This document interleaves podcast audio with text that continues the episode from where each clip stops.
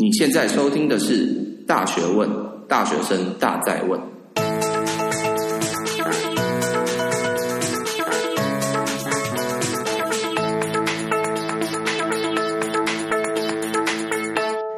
Hello，各位大家好，欢迎回到《大学问》，大学生的大在问。那我就是今天的主持人查理。好的，那今天我们非常开心，我们有一位来宾，对不对？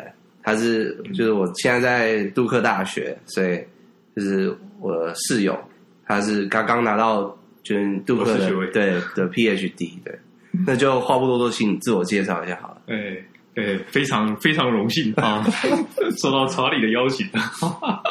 哎，大家好，你大家可以叫我立峰，就是嗯，好，对，那今天立峰会帮我们就是可能讲一下就是你的这个博士求学这个经历啊。然后就是你遇到一些接触的一些想想法，还有一些，就你可能觉得你这些经验可以帮助，就是这些大学的希希望有帮助，对对对，这些听众这样子，对。对，因为可能我相信应该很多听众应该会很有兴趣，就是说，哎，有没有以后要选择到美国读书啊，或者是读 PhD、嗯、读硕硕博士学位这样子，对，所以我相信应该是蛮多人会在意的议题啦。对那，所以今天就很高兴的这个请立峰来为我们讲解这件事情，因为毕竟我不我不是 PhD 学生，啊不不不，你是 MD，你是 MD，好的对，那你讲一下你你是拿到什么学位？好，我跟大家先自我介绍一下好了，然后我是台湾人，废话，我当然是台湾人，我在台大台大台大心理系毕业的，然后后来在那个台大脑与心智科学研究所拿到硕士学位。我是台大脑与心智科学研究所第一届的学生哦，真的？对，他因为这个研究所成立也没几年，所以我也没那么老。然后后来我就呃，因为硕士班的研究，后来就有机会申请上美国的杜克大学，嗯，呃，在那个北卡的一个地方，然后我念了那个神经生物学的博士，了解。然后最近五年过去了啊，终于拿到博士学位了啊，真是谢天谢地，嗯哦、恭喜恭喜恭喜！这样的好。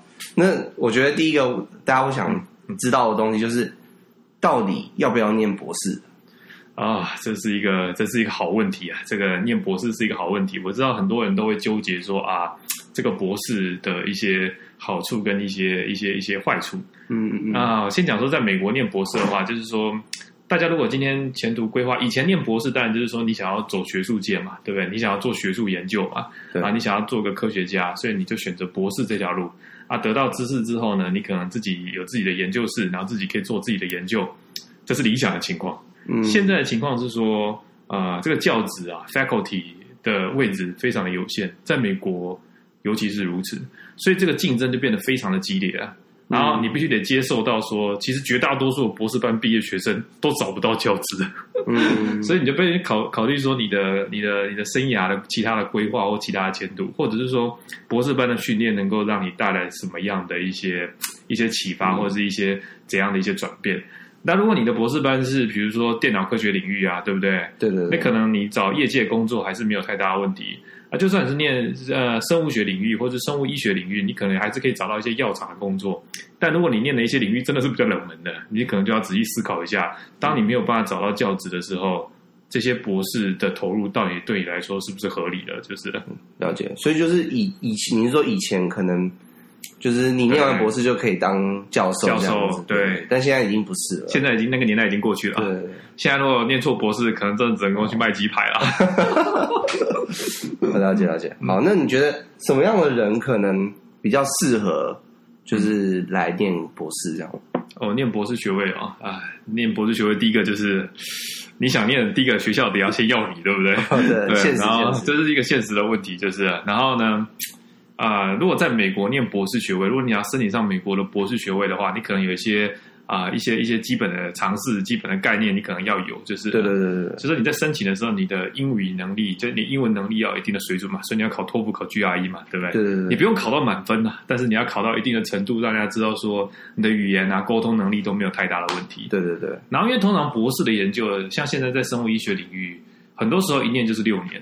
对，然后生物医学领域很多时候都是重视实验的操作能力，所以如果你能够在你大学部或者是说啊大学部之后做研究助理的这段时间累积一点你的实验知识的话，将对你申请博士班有非常大的帮助。嗯，当然，最好的情况是你能够在那段时间里面发到 paper 挂到名，这时候你再申请美国博士班就会变得非常有利。嗯，啊，当然还有一个就是你在校成绩不要太差，在校成绩不用到非常的好，但是你不能够太差。如果你在校成绩很差的话，很多时候他们就不见得会会想要收你这样子的学生，就是。了解。所以你是说，可能如果在大学时期就有一些研究上的成果，对，会对于这个申请上很大帮助，对，特别大的帮助。然后在生物医学领域的话，因为他们很重视实验的操作能力嘛，嗯，所以如果你在大学，或者说你在啊、呃、大学之后你做研究助理，你能够发明发发到 paper，对不对？你要挂在期刊论文里面，你有作者。或者说你做了一个非常 interesting 的 project，这时候你很有可能就是因为这个 project 原因，然后申请上美国的学校。了解，了解。那这个科系的热门程度跟就是你申请上的机遇有很大的关系，非常大的关系。因为美国博士班多嘛，你知道美国博士班很多时候就是说，因为呃，美国博士班就是美国人想念的，通常名额就会比较少。嗯，美国人不想念的名额就会比较多。所以，如果你念的领域在美国是属于非常热门的领域，那你就申请起来就会非常的困难。所以，有些时候你可以改变一下你的申请策略。比如说，啊、呃，你比如说做神经科学好了，因为现在在整个生物医学领域来说，做神经科学、做干细胞是非常热门的。最热门的。所以，如果你申请神经科学，那很多时候因为美国人自己也要念，所以他开给外国学生的名额就会非常的少，嗯，大概只有十 percent 而已。对。所以你要非常非常优秀，你才有可能申请得上。可是你要想想看哦，这些在神经科学领域当 faculty 的这些教授们，他们其实不仅仅只是挂名在神经科学 （neurobiology） 或 neuroscience 下面，他可能挂名在 cell biology，挂名在 physiology 生理学。对，对，对。所以如果你在申请的时候，你的策略稍微改变一下，你申请比如说生理学，嗯，对不对？或者是申请 anatomy 解剖学 department，嗯，哎、嗯，这时候你的竞争对手就会少非常多哦，因为美国人就。不会是这么直接想去念这个，了解，了解。对，可是你得到的训练是一样的。对对对，因为这些教授都还在。对，这些教授都一样，所以你去进一样的实验室，但是你用比较简单的成本得到一个更好的机会。所以这是一种策略，在申请学校上面，大家可能要注意一下，就是也蛮蛮蛮酷的。对，嗯，那那这样就是我知道美国他们其实还蛮重视，就跟台湾不一样，就是他们还蛮重视你的。这种想法，而不是就是因为台湾教育比较比较不是这样啦，就是对对对，台湾台湾教育基本上就把你当成一个 是台湾台湾的教育就比较重视怎么讲，重视学生的。其实台湾教育在教一件事情，就是说看谁可以在最短的时间之内把一个特定的材料学的最好，理解的最棒，记得最牢，对对对，然后这种人通常考试就一百分。可是，在美国教育里面呢，特别是在未来那种科学研究，或者说各各个行业里面，他们重视的其实是你的想法跟你的创造力，就是就是你必须要能够从零开始，然后构思一个新的点子，嗯，然后这个点子要非常 fashion，然后非常能够吸引人，对对，他们其实很重视这种重新重新构想跟。啊，思考的能力，但是我必须讲，通常大部分点子都不 work 啦。但是他们的教育里面很早开始就会训练学生去做这件事情。就即便这些东西可能天马行空，但是很重视你的对对原创啊。对，而且我说这个很重要，就是要 sell 自己的 idea 啊。你这台湾学生通常来美国吃亏的一点就是不够会 sell，就是在美国很多时候你就觉得那个 idea 也就这样子而已，可是他们可以吹的吹的真是惊天地泣鬼神，就是。所以台湾的学生就是。要学习一件事情，就是要有新的构想，然后要对自己的构想能够去推销自己的构想。嗯，因为这是非常重要，在整个就在商业界重要，在学术界其实也挺重要的，很重要，就是了解了解。对对对，好，那再来就是我们我讨论一下，就是因为你是属于一个生物医学领域的这个博士嘛，对对，对，对，那可能听众虽然不一定每个听众都是对这有兴趣啦，但是对。就因为你你是这边的这个专家，所以就是想要问说，就是现在这个概况，读这个博士的概况大概是怎么样？呃，就是现在如果你要读生物医学领域的博士啊，比如说像 neurobiology、immunology 之类的东西，对，可能大家就要有一个啊，有个嗯，有个心理上的一个准备。第一个就是说啊。呃美国现在生物医学领域的博士的毕业年限其实真的蛮长的，就是，嗯，他们现在平均已经，我知道在杜克超已经平均已经到六六点六点二六点三年了，对，所以而且有些有些 program 可能更困难、更艰困，可能都快要到六点五年了，嗯，所以你必须得思考哦，就是你要花你人生精华时段的大概六年的时间，或甚至七年的时间，然后来做一个研究。对，如果你对这东西的热忱不是这么高，你这六七年的投入之后，对你来说将会是一个很可怕的损失，就是。嗯。所以第一件事情就是说，你等下要考虑一下，就是这个时间的投入到底是符不符合你的啊、呃，符不符合你的需求，就是。对对对。然后在美国呢，特别在生物医学领域呢，其实他们是非常重视做实验的，非常重视做研究了。他对你的一些基本的知识啊，或者是你的 general 的整个 knowledge 的 background，它其实反而没有到这么的强。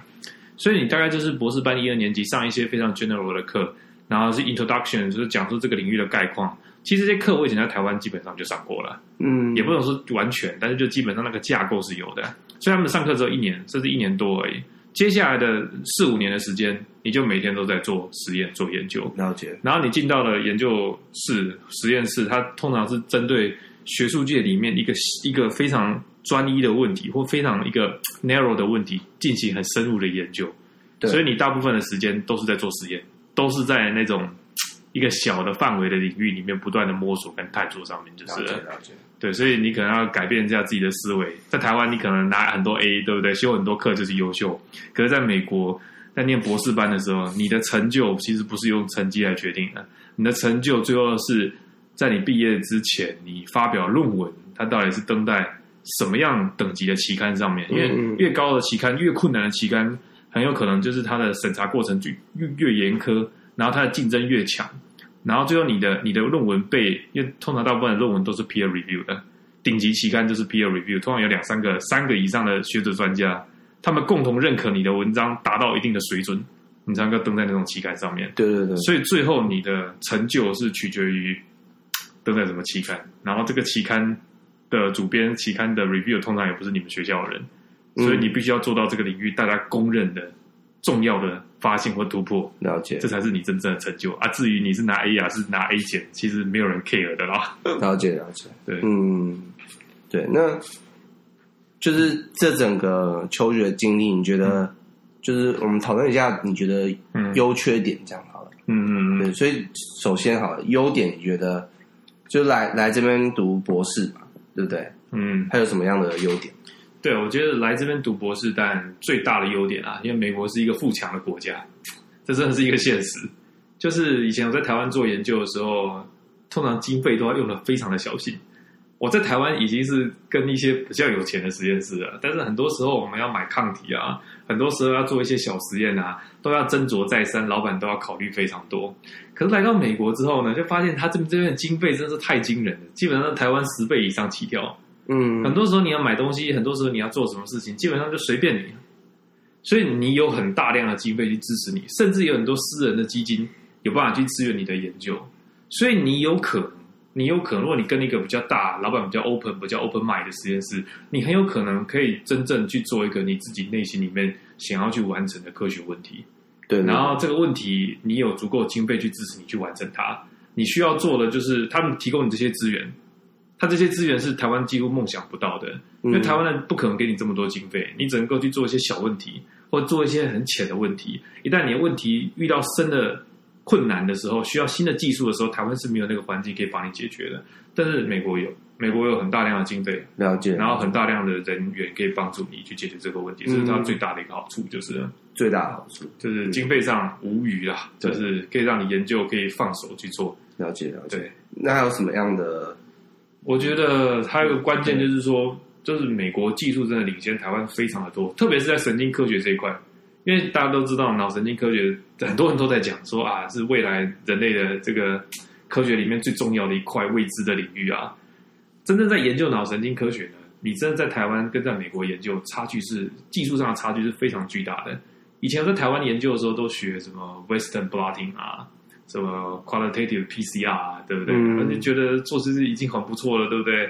然后可以做这些事情。可是当我来到美国之后，其实发现我会这些技术没有什么用啊，因为这大家 care 的是一些更 fashion 的技术，比如说双光子显微镜啊，没有，或者是说什么光遗传学啊，或者说什么化学遗传学啊，都是一些非常 fashion 的，或者是说大家甚至还会做一些高阶的一些啊、呃、那个 multi channel 的 recording 活体记录啊。然后会用 MATLAB，会用 Python 啊，去 decode neuron 的 information 啊，嗯，所以做的题目实在是先进跟 fashion 太多了，嗯，技术的层面也是丰富的非常多，这是一个很大听众可能不知道，但是反正就是在美国，这些技术跟台湾差太多了，差非常多，就是几乎是一个世代以上的差距。了解，了解，对，那那除了技术上、实体就是经经费，还有这个硬体上的这个对。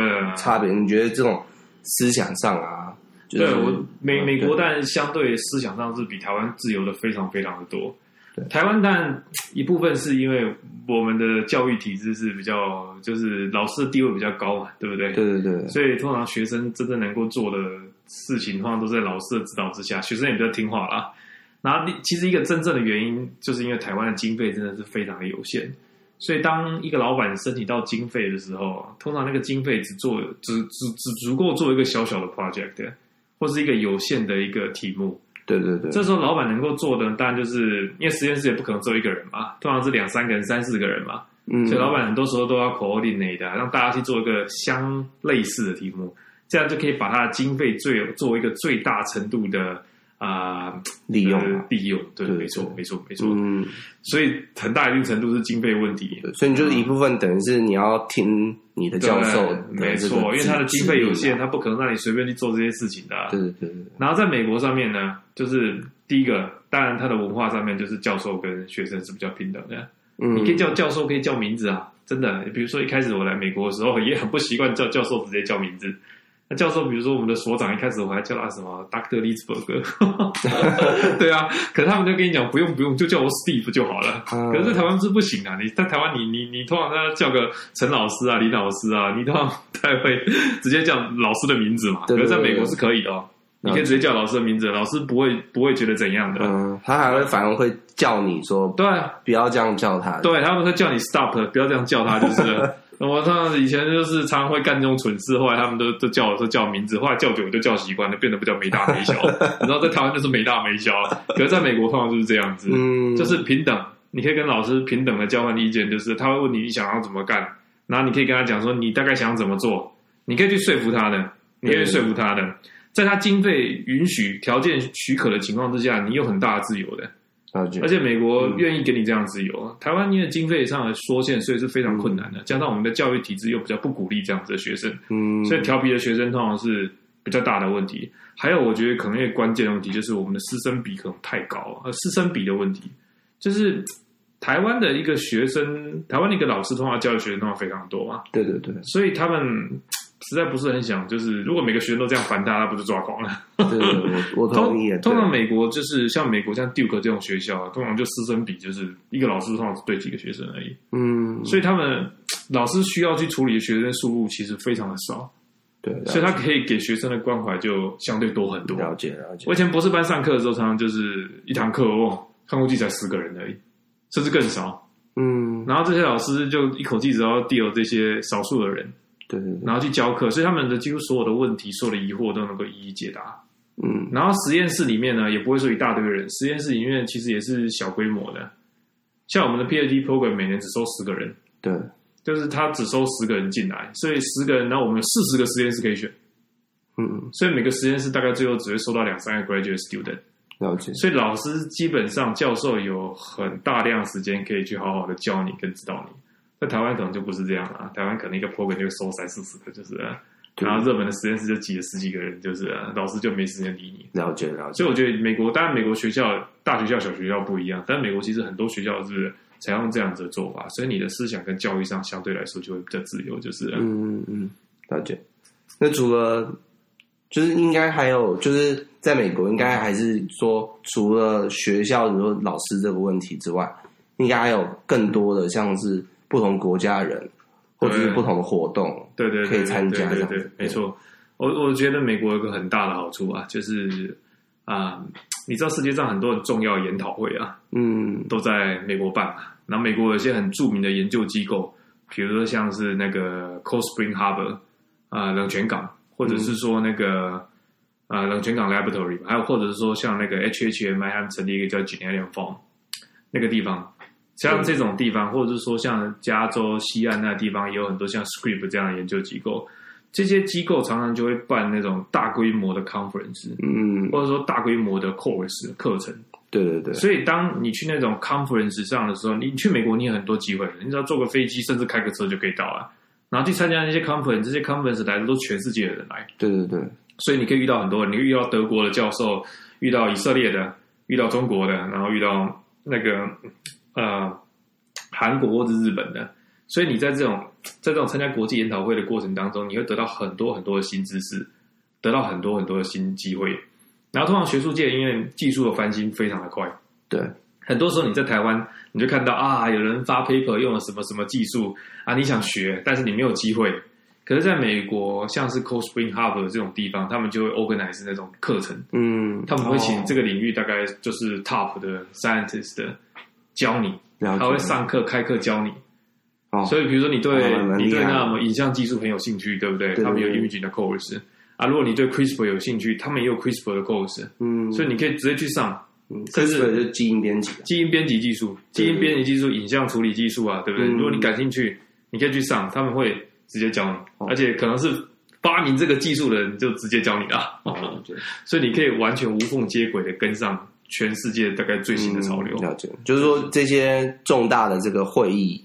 对，常常都是在美国啦。对，没错，没错。所以你相对接触到这些新知识的机会也多很多，很多，而且速度会很快。就不仅只是说学校的钱多而已。对，不止学校的钱多，这整个环境也是比较好。对。然后美国因为内部有很多地方，他们的互相的沟通都相当不错。比如说像是波士顿嘛，波士顿就有 MIT 嘛，对不对？就哈佛，然后就有那个呃 Brandeis。然后还有一些学校在附近，对不对？对对对。Boston University 啊，甚至 Brown 也没有离太远，所以像这种学校，因为很多学校在一起，它形成一个聚落。它当它形成一个聚落的时候呢，你就容易去交换资源，容易去互相联络跟沟通。比如说像纽约市，纽约市就有洛克菲勒 （Rockefeller），然后哥伦比亚，然后有 NYU，对不对？然后甚至还有像什么远一点，还有 Cold Spring，离它稍微远一点的地方，还有 Cold Spring Harbor。然后旁边纽泽西还有普林斯顿，所以这些地方就会形成一个规模，嗯、他们就会互相的互通有无。啊，如果你比如说你在哥伦比亚做一做，你有个东西不会做，对不对？觉得这东西很麻烦，你可能坐个地铁去洛克菲勒问一下，人家就可以帮你解决了。哦，哦这种好处是真的是台湾是没有办法，就是对我同意啊，这真的还差蛮多的。对，这就是一个很大的这种聚落效应的好处。嗯，对，好，好，那讲完那么多优点，对，那我们稍微讲一下，你觉得？这个读在美国读这个博士，它有什么缺点？你觉得可能大家想要知道？对吧？这个博士的缺点当然是，我觉得最大的一个一个问题就是说，他现在因为 PhD 的过程都很长，六年多，所以你们必须得仔细的衡量一下，你到底想不想走这条路？你愿意花六年时间在这上面吗？你愿意花六年时间去钻研一门学问吗？如果你真的很想做科研，然后你也很想要。啊，有机会的话，我觉得这这这这这这是你可以去可以去可以去挑战，可以去取得的。然后第二个就是说，因为他这六年时间非常的长嘛，所以很多博士班学生的心理健康 （psychological health） 是一个很大的问题。嗯，我相信大家最近应该有看一些报道啊，就是说有一些心理学家去统计美国博士班或全世界念博士的人，他的心理状况。通常你念越高年级，你的 depression 会越来越严重的。嗯，就是 PhD 可以想象是一个 depression scale，越高一年级就是越严重。因为为什么会有这种这种这种心理上的一个负担呢？因为其实你在念博士的时候啊，你是真正遇到一个真的没人可以救你的一个状况，就是你念博士，它其实就是要面对未知嘛。对，因为你要发现新东西，你就是面对未知，而且这个未知是，哎，真的是可能就真的是没人知道啊。你也知道教授也救不了你，对不对？所以你要你去发现，而且你必须要有心理准备哦。你你你你过去所学的知识很有可能都不能用。很有可能都是错的，嗯，你在期刊文献上看得到的理论，可能都是错的。像我在念博士班的时候，我曾经就是，因为你通常是台湾学生嘛，然后书又念得不错，总觉得自己书念得好，记忆性好，然后很容易规划跟同整的能力哦，然后最后可以去推测说这实验的走向跟发展。可是很多时候，因为因为第一个科学是一个很难以预测的东西，对对对，很多时候你书念得太好，反正是一个问题，就是你书念的太好，你总觉得书里面的是对的。所以你在用你的书的方式去预测这个一个这个真实的情况是怎么做的，很多时候都是错的。了解。所以你要花很长的时间发现说，哎，为什么你会错得一塌糊涂？然后一直不断的去调整，然后最后才发现到说，哦，原来很多知识啊，它其实并不是你想象的这么的完美的。所以你做念博士班，你要面对的是未知。对对对。然后当你发现新东西的时候呢，特别是非常新的东西的时候，你要知道全世界可能就是只有你知道，然后其他人可能会怀疑，甚至其他人可能会疑惑。你一个很重要的任务就是你一直不断的用一些新的方式或非常有系统的实验方式证明给他们看，说你才是对的。嗯。你要对自己，你你先要面对未知，面对未知之后呢，你要找出一条路来走。等到你真的发现一个真相的时候，你要有那种毅力去撑住，去支持住。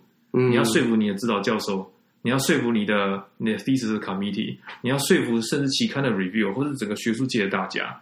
等到你真的成功的说服住大家之后，你通常会有个很重大的科学突破。很多很重要的科学突破，一开始听起来都是天马行空、不切实际的。嗯，像那个 iPS 诱导性干细胞，其实当年在。发现的时候，大家一开始是觉得不可思议，这怎么可能？对，对。可是后来发现是一个真实。嗯。所以变成说你要拿诺贝尔奖。对，你要非常 persistent 的去证实这个东西。所以很多时候你是很寂寞的。嗯。很多时候你是非常寂寞，没有人可以帮助你的。对。你的指导教授很多时候只能够 当一个，只能够扮演着陪伴你的角色，然后支持你的角色。如果他够 support 你的话，但是有些指导教授基本上是不会 care 你的。所以你必须很孤单的撑下去，嗯，独立的去面对未知，然后你要面对其他人的质疑跟挑战，这是你必须得去克服的，就是。决定这些科学定律啊。对，所以就是碰到这种未知，有时候大家就是那个心理建设不够的话，真的会还蛮痛苦蛮煎熬的，就是。嗯，了解，对。然后我我必须说，就是说在念 PhD 的过程当中啊，就是。啊、呃，当然你要发现，所有人进来的时候都想要发现伟大的科学定律嘛，大家都想要成为爱因斯坦嘛，对不对？对对对。或者说大家都想要有发现 DNA 这种很伟大的成就，但是实际上非常的困难。而、嗯、你要有这些重大的发现，第一个你可能要你的聪明才智要有一定的水准嘛，你可能要聪明，嗯、然后你可能要很努力的工作，嗯、然后你运气也真的要不错，就是。然后你通常具备这三个条件之后，你会有重大发现。但是实际上，大部分的人都不可能具备这三个条件的。对对对，很多人都是啊，生不逢时，对不对？就是哎，做的东西很辛苦，但是就是运气不好，没有发现重要的东西，或者是说就快要有重要的东西了，可是你已经撑了五年、六年、七年了，你也不想再撑下去了，你想把这件事赶紧解决掉。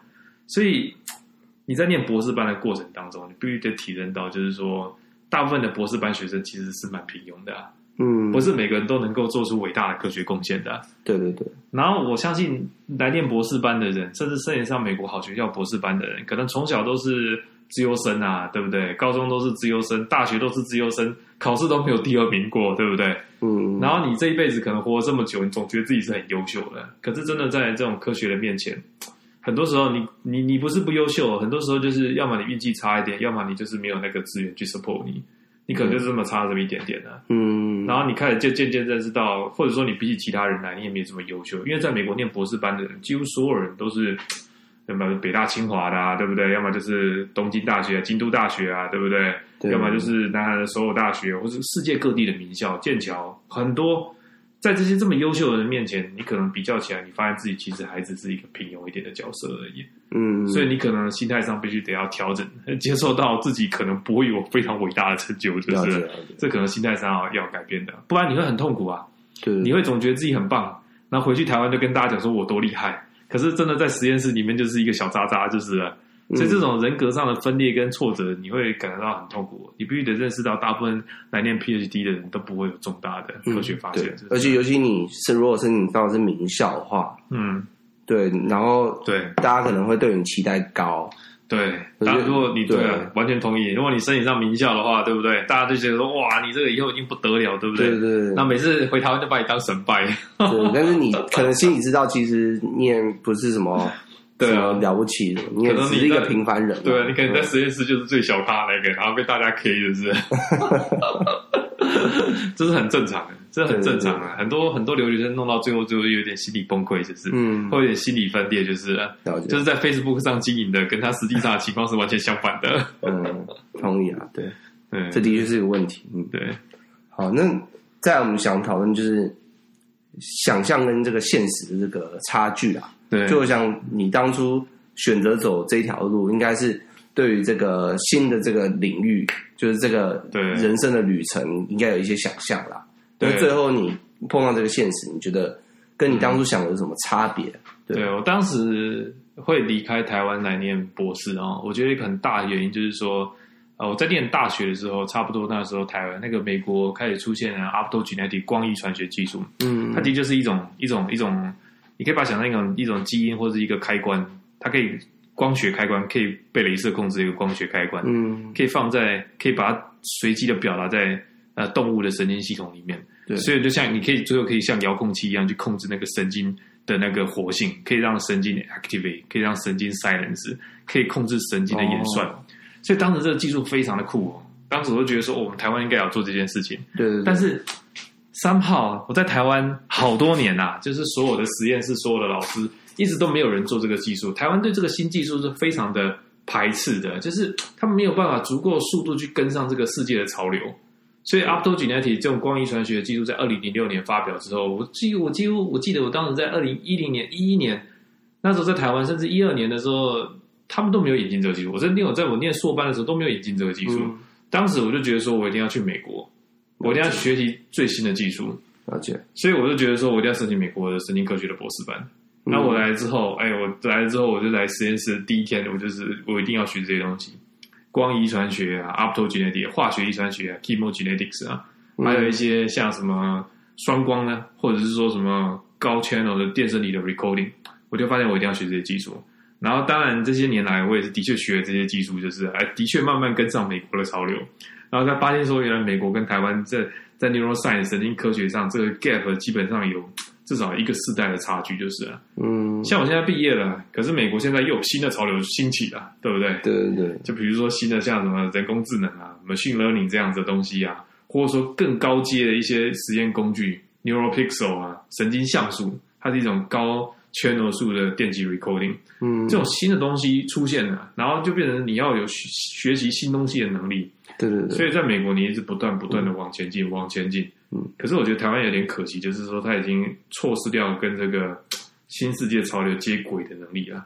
这变成说我们台湾很多时候 training 出去的学生就没有办法完全跟这个世界去接轨，就是了。了解了解。所以整体来说，我反省这五年来，我的确回到了学到了我五年前我想学到的东西。嗯，然后我也看到这个神经科学世界变化的非常的迅速。了解，就是就不是不是像你想象当初就是学到这些技术就可以 OK 这样，对，而是因为。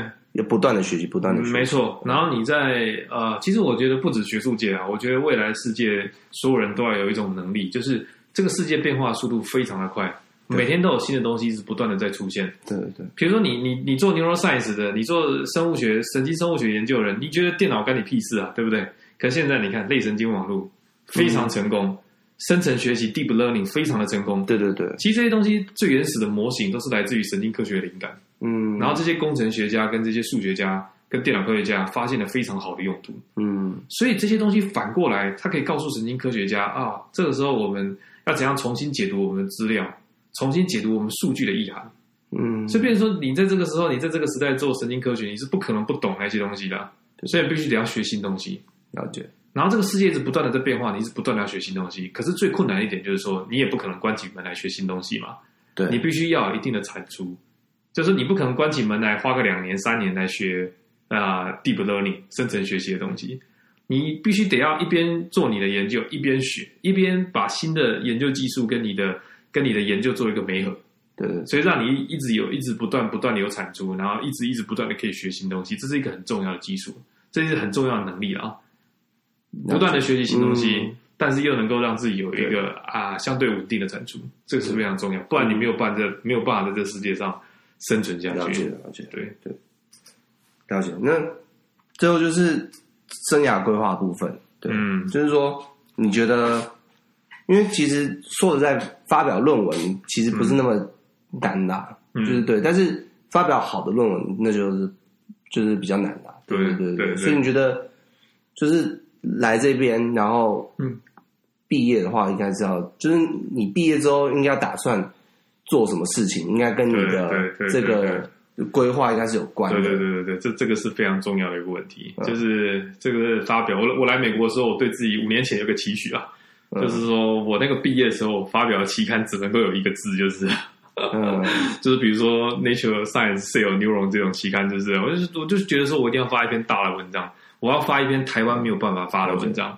所以当你有这种想法的时候，你我相信绝大多数来美国人都想要想说，我要发一篇在台湾是不可能发的文章。就你那三篇都是最大的这个期刊，对对对，或者说你想要发这样子的期刊，然后算是你一个成就。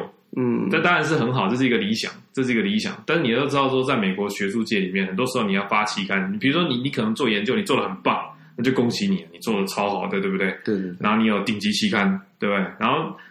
期刊很多，期刊非常的多，因为像现在这个年代，期刊相当的多，各种各式各样不同的期刊，点数也有些期刊点数当然是很低啊。但是真正重要的期刊，其实每一个学术界、每一个领域都有一个大家公认的一个顶级期刊。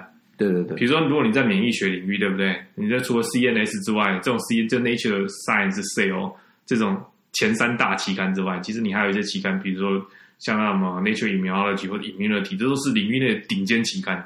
对，所以像这五个期刊，你只要能够发一篇，然后通常你就哦功成名就，你就有很大的成就，就是了。对，像在神经科学领域里面，就这三个期刊之外，还有 Nature Neuroscience 跟 Neuron。然后当然不同领域有不同的期刊。如果你能够发到这些好的期刊，那你可能可以考虑就是继续往学术界走。学术界现在是很竞争，没错，所以变成说你在博士班最好就有一篇相当好的 paper 作为一个基底。那你的博后如果再做好的话，你通常可以找到一个不错的教职。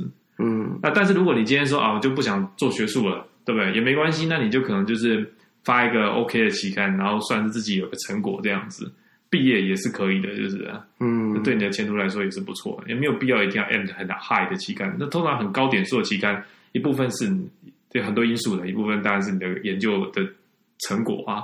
啊，第二部分有可能是啊，你老板人缘好不好啊？老板人缘不好的话，常常得罪人啊。在领域内的名声不好啊，嗯，都会有问题。通常那种顶尖期刊，有些时候还会有一些 polit 那些 political 的 issue，政治政治原因，他通常会会，如果你跟期刊主编熟啊，或者说你在这领域名气比较大，你是不是容易发得上？了解了解，所以这是一个考量。就是觉得说，因为其实就像我刚刚讲，发发期刊就是发论文，没有到那么困难啦。但是如果你以后要走学术界，对。你就要发就要发好的期刊，没错，那就是比较困难，你就要 push 自己去。对对对对，这这也是为什么现在学制一直不断延长。就是原本大家念 PhD 就四年五年啊，挺 happy 的，啊对不对？对对对。怎么会现在大家弄到五年六年甚至七年呢？那六年七年一大堆呢？为什么？就是因为发期刊的要求提高了。嗯，以前你发期刊大概就是你做一点实验，然后你你做一个 story，然后觉得还 OK，就是然后期刊就接受你了。现在因为 PhD 很多啊。PhD 很多 PhD program，然后最主要的是中国也是一个很大的，像 China，他们很多 PhD 成立，他的人很多，所以这几年来你会发现，你该每个领域重要的期刊，它那个 实验的数据的量跟值不断的上升。像我当年在那个，像我刚来的时候，你投那种顶尖期刊，大多就是四张或五张图吧，大的图，重要的实验。嗯、现在你要投顶尖期刊，你你至少八个图以上，所以你实验量是增加非常非常多的。对，要求更高，要求非常的高，因为大家都在竞争这几个少数的期刊，人变多了，中国也进入战争，然后在印度当然也是很多，大家都在抢这个期刊对的版面啊，他期刊能够发的文章就那一些，顶尖期刊能发的文章就那一些，嗯，所以所有人的标准都被拉高，所以很多人都念得非常久，这是一个很重要的原因。嗯、了解，了解。对，好，那就是最后就是想请，就是讲一些例子啦，就是你就除了你自己的经历嘛，那大家都知道，那可能你的你认识的一些人，或者说你你知道的一些故事，你可以再分享一下。对，就是这样看看要讲好了还是不好的？OK，看对啊，但当然很多人是相当不错的。我我先举几个好的例子，就是。就是说，你不一定要走学术界，学走学术界只是一个方向而已。嗯啊，我知道，就是我们 neurobiology 有个实验室啊，对啊，他们的学生通常毕业的时候也不见得能够发很顶尖的 paper，然后也不会走学术界。嗯、但是他们通常他们实验室做的是那个视网膜神经系统的那个 coding 哦，所以研究那个视网膜的神经元是如何编码外在世界的的一些东西。跟变化，怎样 encode 一个 object，就是编码一个物体或编码一个颜色。所以他们实验室后来很多人都去了，你们现在心目中很想去的一些啊、呃，做那个电脑科学、做那个 machine learning 相关的公司，比如说去 Uber。嗯，然后最近还有个人去 Apple。嗯，因为去 Apple 之后，他们做很多产品的时候，都想要了解说这个，对对对，这个，因为他们做类神经网络做生成运算，他们也想要知道说真实的神经网络是怎么样做这个运算的。哦，他们可以从这里面得到很多灵感，就是帮他们研发一些对新技术啦。对，而且他们做的是那个那个视网膜嘛，所以你你的眼睛是怎样 encode 那个颜色，让怎样颜色才会鲜艳才会漂亮。所以像苹果的这种公司对这个就非常感兴趣。对。所以，所以想象，没错。所以，如果你你当当时在选实验室的时候，你就考虑到这件事情的话，很多时候你不一定要走学术界了，你甚至可以去这些产业界工作，去 Uber 啊，或者是去这个 Apple 啊，这都是很好的产业界。去 Amazon 这些地方，你都能够找到你的一些啊、一些一些可能性跟未来。就是、了解了解。然后我我当然有些是比较不好的例子啊，就是但是美国人比较干脆。我我那时候刚念 PhD 的时候，我们班上有个哥伦比亚毕业的。然后大学部哥伦比亚毕业，他很优秀啊。然后他是啊、呃、英国文学跟神经生物学双主修毕业哦，所以讲话头头是道。然后上课还要跟大家解释说那个 那个字的那个拉丁文是什么意思，就是 对啊。可是他他后来就是一年级结束之后，他选了一个实验室，然后那个实验室非常的 demanding，嗯，然后他做了实验，他实验一直做不好，他非常的挫折。后来他觉得自己根本就不是做研究的料。对，所以他后来很快就决定，就二年级的时候就拿一个 master degree 就走了。嗯，我听到他现在还是很开心，他现在跑去当高中老师。嗯，所以就非常符合他的一些一些一些一些需求跟他的专长。对，所以有些时候 PhD 也不见得就是一定要念完啊，就是你 PhD 念完，你不见得要走学术。那很多时候，如果你真的发现你不适合了，两年二年级的时候拿个 master 也是很好的，你也是有很不错的前途跟发展的，就是。嗯然后我可以再举一个例子，就是说，大家不要觉得念 PhD 就高人一等，很多时候并不会。嗯，像我就知道一个例子，这是一个国内一个，就这这这其实就中国呵呵 一个很优秀的，就是中国有一个啊，这这样讲不太好，就是这样太太太直接，但是就是啊，你可以想象他是一个名校的学生，嗯，他是名校学生，一个中国的名校的学生，然后后来就是拿到了。美国一个著名的学校斯坦福大学录取嘛，他非常的优秀。然后他在念大学的时候是自由班的，嗯、所以他他总觉得自己高人一等，他看不起实验室其他一些普通，是看不起同班的一些普通的学生。嗯，后来在斯坦福大学念博士，念了几年之后，念了五年级、六年级之后，他就非常的挫折，因为他的那些学生们，他的那些同学们，当年不如他的人都找了工作，都找了工作，甚至可以直接在那个。直接在那美国那种高薪的那些矽谷的公司里面工作，可是他这个曾经成绩最好的学生呢，现在却过得很平庸，也没有好的科研成果，也没有好的研究产出，所以就变成是一个问题啦。就是说，你念 PhD 有些时候它并不是你想要的，有些时候你可能还会非常的挫折。啊，我还知道有一个台湾一个非常优秀的一个一个一个学长啊，他是医学系毕业的，他也是做得很棒，他也是很优秀很聪明。可是他在美国念了 PhD 也是念了六七年，就比较不如意，因为他觉得不如他的预期。他有 MD，他发现同同同年龄，就是说没有来念 PhD 的那些人，在台湾可能都已经开诊所赚大钱了。对对对。然后他他现在还是无名小卒，还是一个 PhD 学生，还是在拿着不太高的薪水，然后过一个不是很有成就感的生活。所以这就是一个一个问题啊。但是我是说，就是你念 PhD 最好。最好要认清这个事实，然后如果你发现适合你的路要赶紧选，最糟糕的就是你发现它不适合，你还硬撑下去的。嗯，我就知道有一个例子，就是就是我们国内台湾就是有一个啊、呃，有一个学生，他国内某名校毕业，这不能讲太明白，就是，然后他就是在美国念 PhD 嘛，念念了大概五年六年，就是他跟老板的关系也不好。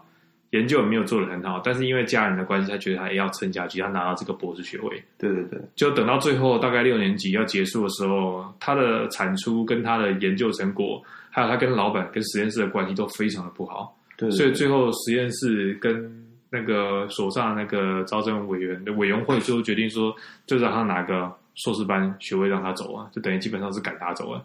所以你可能花了五六年的时间，最后拿了一个硕士学位。这是比较不值得的一件事情，就是，所以看到适合的自己的路线，就不要犹豫，就赶紧去，赶紧去选择，然后不要一直拖着，因为一直拖着，最后的结果是蛮伤害你自己的，嗯，不好的就是。好，了解了解。嗯，好，那最后最后就我们来做个总结好了。对对，你有什么话就是就是有点像总结今天的这个谈话这样。对啊，我想说就是台湾是一个小国家嘛，对不对？嗯，然后台湾很有趣，台湾人也很好，然后台湾的。啊、呃，整个文创产，品这台湾整个文化对对我们来说其实是相当好的一个地方。对，但是就是年轻人，我觉得能够可以的话，还是尽量出国去看看外面的世界。嗯，因为台湾以外的世界还非常的辽阔，就是。嗯、当然你要去外面的世界工作或生活，其实都不容易嘛。所以很多人就透过想说，透过留学的机会，开始尝试着去国外去生活。所以我觉得，如果能够出国去留学的话，特别是美国，尽量鼓励大家出国去留学。不管是念博士学位、念硕士学位，或者是说念一些啊，就专业的学，比如说律法律啊，或者是说什么美国的那个财经啊、MBA，其实都很好。嗯，能够出来看就是就出来看。但是我可以理解，因为这年头就是美国，因为收了很多国际学生嘛，你去美国留学，那其实竞争压力也非常的大。对，就是你通常要很优秀、很优秀，或者说你要各方面表现都非常好。你才有机会说啊，去美国留学。有些时候这种条件也是很难求得的。对对对。所以我觉得大家可能除了美国之外，可以考虑，比如说像说欧洲，嗯、对？去欧洲看看。其实欧洲很多国家都有提供留学奖学金，然后可以让大家可以去，比如说去欧洲、瑞士、去德国、去法国、去英国，去学习人家的技术，然后去过那边的生活，体验一下那边的风土民情啊。其实都是相当不错的，就是了解了。当然，大家也可以考虑去中国了，因为中国这几年来，因为它的 它的各方面经济体的成长，特别是它科研上面，因为投入大量的资金，对，所以这可能也是一个选项。嗯、所以大家能够出国就多出国去看看，因为你出国去了之后，你所学习到的知识，等到你回来台湾之后，会丰富台湾人的眼光跟世界观。嗯，好的，好，那就真的很谢谢。今天立峰来，好，感谢大家来跟我们分享，谢谢谢谢对对对。好，那本集的 podcast 就到这边哦。那完整的节目笔记在我们的节目笔记都可以下载。想要听更多大学问的话，我们在 iTunes、Spotify、Stitcher、TuneIn、Overcast 等等的这些平台上都可以收听。